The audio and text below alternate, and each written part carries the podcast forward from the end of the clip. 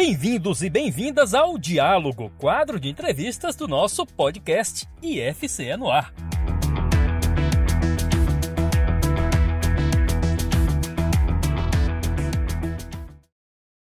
Olá, pessoal que se liga aí no nosso podcast IFCE no ar, pessoal que se liga também na nossa TV IFCE, o canal oficial do Instituto Federal do Ceará no YouTube. Não é inscrito no nosso canal? Inscreva-se, TV IFCE ative o sininho para receber as notificações de novos vídeos, novas entrevistas, novas produções na nossa TV IFCE também. Siga o nosso IFCE no ar podcast nas plataformas de áudio. Pois é, pessoal, estamos no mês de outubro e outubro, do Outubro Rosa, uma importante campanha. Está aqui conosco como nosso tema principal da nossa conversa de hoje, do nosso bate-papo de hoje, a nossa convidada muito especial, doutora Elza Tereza Costa Domingos, médica graduada pela Universidade Federal do Ceará, também especialista em ginecologia e obstetrícia, especialista em medicina do trabalho, mestre em saúde pública e servidora do IFCE desde 2014, atuando aqui como perita em saúde do IFCE. Próximo dia 16, ela vai palestrar sobre Outubro Rosa, mitos e verdades, e é sobre isso que nós vamos falar agora sobre a campanha do Outubro Rosa, um assunto sempre muito pertinente, muito estratégico, que envolve saúde pública, que envolve a vida humana. Doutor Elson, muito obrigado por aceitar o nosso convite. Eu é que agradeço poder estar aqui colaborando e contribuindo com um tema tão relevante que é a prevenção do câncer de mama. Esse adoecimento que há algum tempo atrás acometia principalmente mulheres maiores de 40, 50, 60 anos e hoje já não é tão difícil encontrar pacientes jovens com 20, 30 anos. Nessas ocasiões, um tumor bastante agressivo, um tumor que devasta, não tem um tratamento ainda definido e as pacientes dificilmente têm sucesso nesses pacientes mais jovens. Então é importante que a gente, não só no Outubro Rosa, mas nele, principalmente porque já está consagrado esse momento de prevenção, de lembrança, de cobrança, né? Procure o seu médico, vá atrás de fazer o seu exame preventivo, procure um jeito de conseguir um exame, quer seja na rede pública, quer seja fazendo um sacrifício de antecipar o 13 terceiro salário para conseguir realizar esse exame, tanto o exame médico, clínico, né, ginecológico, como o exame de imagem. É indispensável o exame de imagem para comprovar, para acompanhar. Então, assim, o mês de outubro é um mês bastante importante nessa lembrança da prevenção do câncer de mama. Pois é, você falou um ponto que eu considero importantíssimo, que pode estar ainda no imaginário popular, na cabeça das pessoas. Ah, esse tipo de câncer ele tem, ele é mais, é só para gente que tem, para mulheres que têm acima de 40, 50 anos. Hoje não é mais uma verdade isso, né? E é importante que a gente fale isso, é importante que a gente passe essa informação que eu acredito que ainda não está sedimentada na cabeça das pessoas. Como eu estava falando, o Outubro Rosa é uma campanha que já está consolidada, ela não é propriamente, particularmente nova, surgiu lá no começo dos anos 90, nos Estados Unidos ainda, e depois ganhou um caráter mundial, e é uma coisa que é lembrada todo ano, mas essas informações, elas se renovam, né, doutor? E esse é um dos casos de informações que a gente precisa passar. Não é só em mulheres acima dos 40, acima dos 50, a prevenção é importante para todo mundo e pode chegar até 95%, se não me engano, as chances de cura se for detectado precocemente, né, doutor? Exatamente. O câncer de mama, quando precocemente é, diagnosticado, sendo proposto o tratamento, sendo proposto dentro da comunidade científica aquilo que já é conhecido, que já é preconizado, ele tem uma chance de cura muito alta. Agora, é preciso que a paciente tenha essa lembrança de que ele não está restrito à faixa etária maior de 40 anos. A prova maior é que o Outubro Rosa ele é uma lembrança de um instituto de uma senhora que morreu aos 33 anos de câncer de mama. Então, uma coisa que aconteceu na década de 90, final dos anos 80, hoje não é mais novidade. Talvez a, o adoecimento dela e ao trauma da família e tudo, fez surgir o instituto que tem o nome dela e esse momento de, de lembrança do adoecimento e tal. Mas ela faz parte de, um, uma faixa etária até hoje fora do pensamento do adoecimento. Então não se pensa em uma mulher de 33 anos morrer de câncer de mama, ou melhor, não se pensava. Hoje já se tem é, vão, vão é, aloprar no, no número de, de, idade meninas de 25 anos que têm falecido por conta de câncer de mama. E aí é, é que a gente falou no começo, né? As, as doenças, elas têm um tratamento científico preconizado para uma determinada faixa etária e um determinado tipo de tumor. Nem todo câncer de mama é igual, nem todo câncer de mama vai ter a mesma forma de se apresentar. Então, às vezes, numa paciente jovem, a agressividade do tumor é tamanho que os tratamentos disponíveis não são suficientes, mesmo detectados precocemente.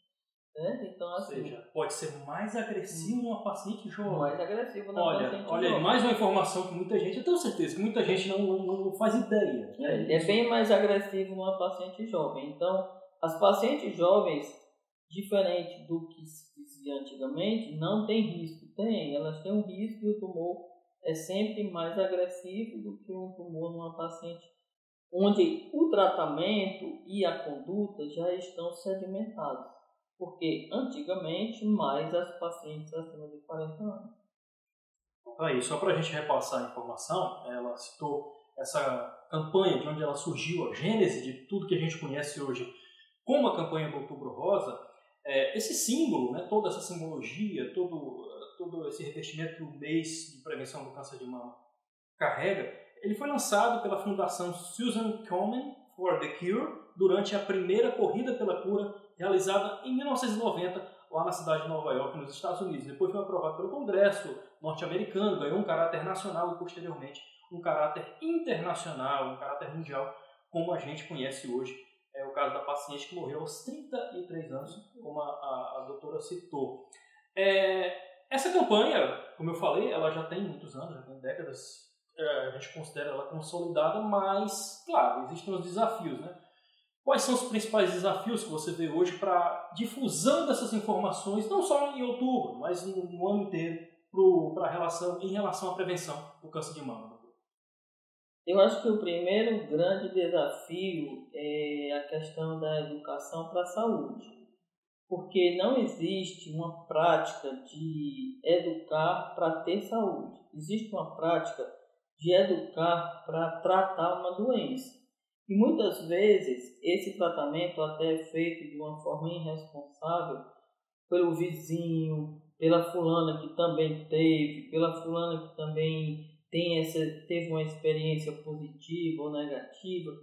E não existe a busca da educação para a saúde, aquilo que o que você pode vir a ter precisa ser visto por um profissional que tenha conhecimento científico para dar a condução de uma forma positiva. E não aquilo, isso não vale nada, isso não é nada, isso é besteira, isso não existe. Então, acho que assim, o grande desafio é a questão da educação para a saúde. Com relação ao outubro rosa, a gente sempre vê que o outubro chega e se conversa, mas só a partir de 15 dias, 20 dias do mês é que você começa a mostrar, olha, no posto tal tem acesso a tal exame, você pode chegar para fazer uma avaliação e tal, quando o mês já está acabando. Então, eu acho que também é, as instituições públicas elas poderiam se preparar melhor para quando chegasse o 1 de outubro, 2 de outubro, isso já estivesse disponibilizado e não fosse uma coisa que eu começo a conversar e aí eu vou começar a fazer alguma coisa. Quando isso chegou o dia, já se passaram 15, 20 dias. Mas nunca é tarde. Pior era se não se falasse nada, se passasse em branco, né? Se esse mês poderia ser dezembro, janeiro, fevereiro, outubro, junho, não, não importa. Mas que isso fosse é, colocado como vem sendo, né? Mesmo sendo por pouco tempo dado a conhecer, mesmo sendo por pouco tempo disponibilizado, mas que seja que qualquer coisa é melhor do que nada. É verdade. Né? Então qualquer coisa, qualquer facilidade, qualquer momento de disponibilidade do profissional, do exame, já é alguma coisa.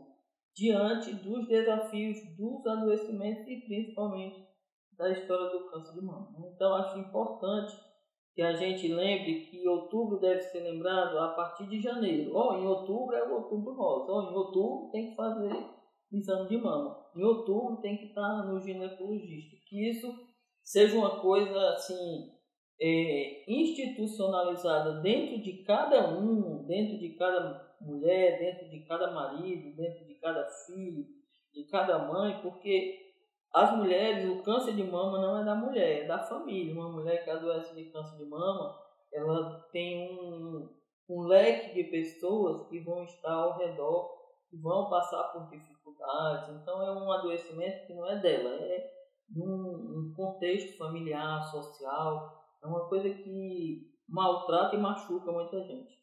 Verdade, doutora. Estamos conversando aqui com a doutora Elza Tereza Costa Domingos, nossa médica perita em saúde aqui do IFCE, sobre o Outubro Rosa, essa campanha tão estratégica e tão importante. Doutora, quando a gente fala em Outubro Rosa, é, muita gente já vem logo na cabeça a questão do autoexame, né? é muito importante, que é uma, uma ferramenta à disposição da mulher e tal, mas é muito importante dizer também que às vezes, muitas vezes, o autoexame pode não ser suficiente para detectar todos os casos, né? todas as manifestações. Você mesmo falou que cada, cada caso de câncer de mama se apresenta de uma maneira e é muito importante a mulher saber onde buscar os cuidados médicos necessários, além de fazer de forma complementar ao autoexame, né, doutor?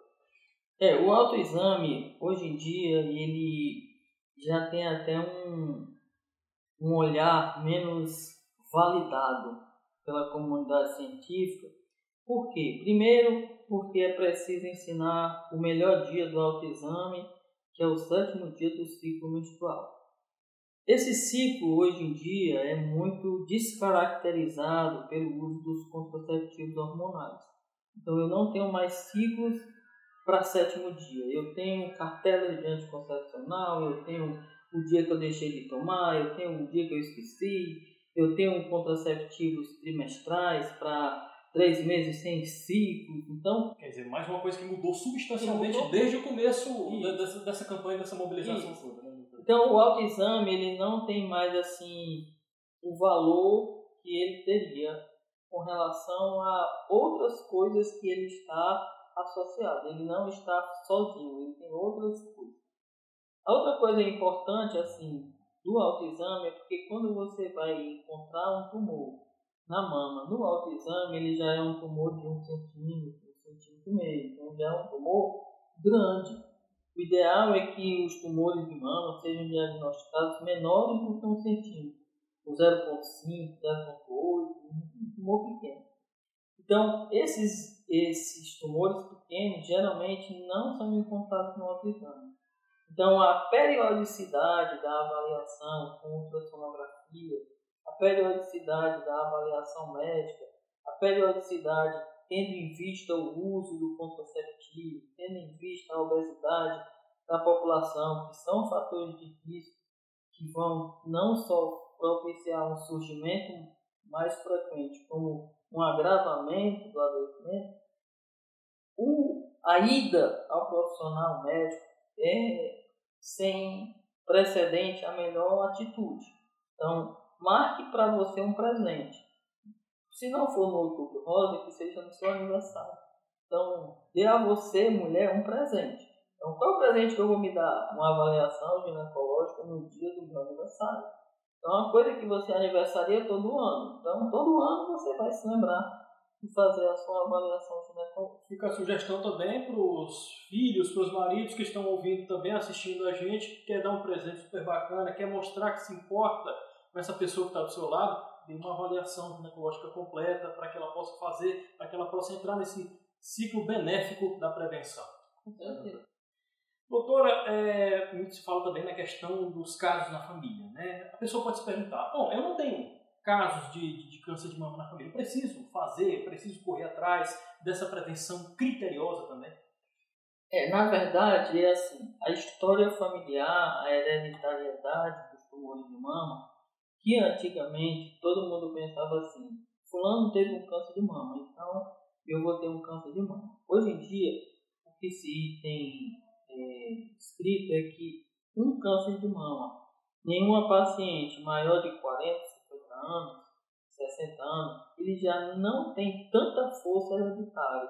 Ele tem mais fatores ambientais, né, de alimentação, de uso de hormônios, de outras coisas que possam estar interferindo naquilo ali, do que mesmo a hereditariedade. Agora, se eu tenho uma paciente você tem história familiar de câncer de mama? Tenho. A minha mãe teve câncer de mama, a minha tia teve câncer de mama, a minha avó teve câncer de mama, a minha irmã tem câncer de mama. Então existe às vezes uma hereditariedade é, gritante.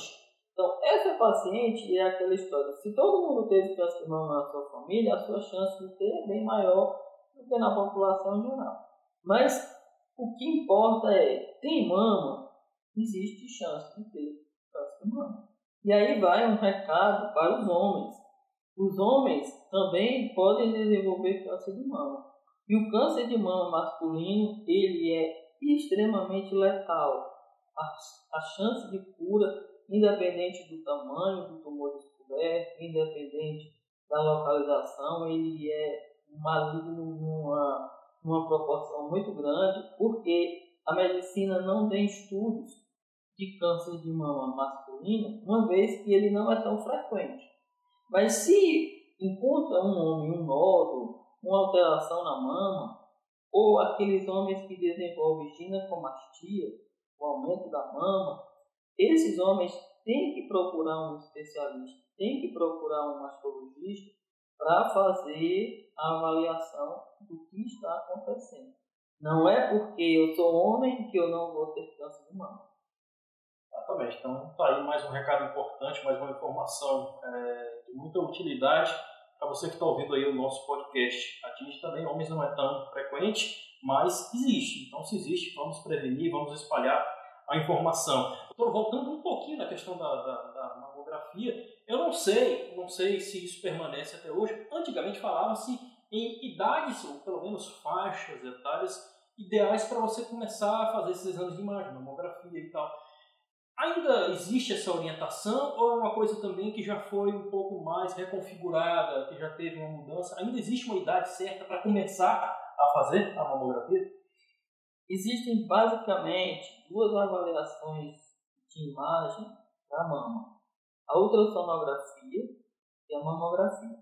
Então, é possível fazer também ressonância da mama, mas são exames da ressonância, principalmente, é um exame onde eu não consegui diagnosticar, não consegui fechar o diagnóstico com a ultrassom e com a mamografia. Aí eu lanço mão de uma ressonância magnética. Mas o exame de eleição para o diagnóstico do câncer de mama é a mamografia. Por quê? Primeiro, porque a mamografia ela é um exame para pacientes acima de 40 anos. Por que pacientes acima de 40 anos? porque é a faixa etária mais comum de aparecimento do câncer de mama. A gente não está dizendo que não aparece câncer de mama em gente menor de 40 anos, aparece, mas a faixa etária mais comum é acima dos 40 anos. E a mamografia é um exame para pacientes acima de 40 anos. Com algumas coisas que a gente aqui não pode delongar, porque não, não cabe nessa nossa conversa. Mas as pacientes acima de 40 anos, elas têm uma mama onde a compressão que é feita na mamografia vai ser possível se ver o tumor de uma forma mais clara. Então a mamografia continua sendo o exame de eleição para avaliação da mama. Hoje em dia também existe um exame chamado compressão seletiva é uma mamografia especial de um determinado local.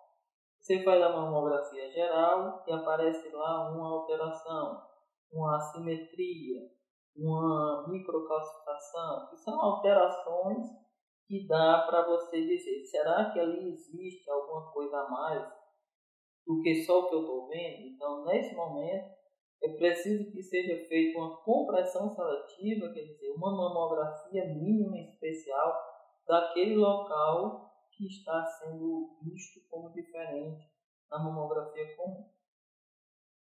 Esse exame, mamografia, pode ser complementado com uma ultrassonografia. Isso a gente está falando de pacientes maiores de 40 anos. Então, nas pacientes maiores de 40 anos, mamografia, ultrassom complementar e compressão seletiva quando você encontra locais que são é, suspeitos. Tá? Nas pacientes abaixo de 40 anos, que o mamógrafo não vai conseguir dar visibilidade, muita clareza no exame, essas pacientes ultrassonografia como forma de visualização de alguma coisa. Não, não vi nada. Ótimo. Bom é a gente fazer um exame e não ter nada. Não é porque eu não vi nada que não precisa fazer. Não. Pacientes abaixo de 40 anos, dos 18 aos 40 anos, um ultrassom de mama anual é extremamente benéfico, haja visto que existem tumores de mama em pacientes menores 40 anos.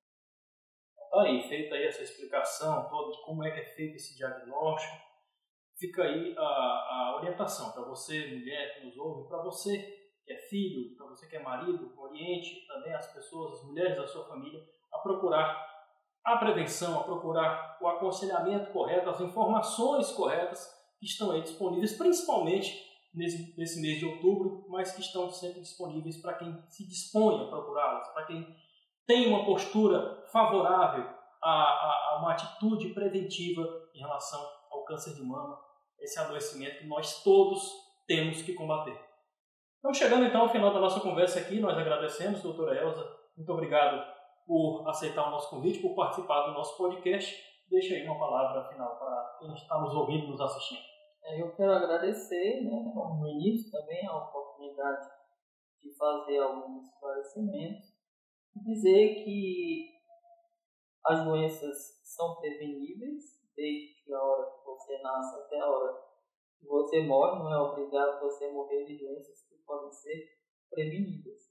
Então, o tumor de mama é uma doença com um elevado grau de cura quando detectado precocemente. E hoje, que antigamente as cirurgias eram tão agressivas, né, cirurgias muito é, deformantes, né? deformavam muito.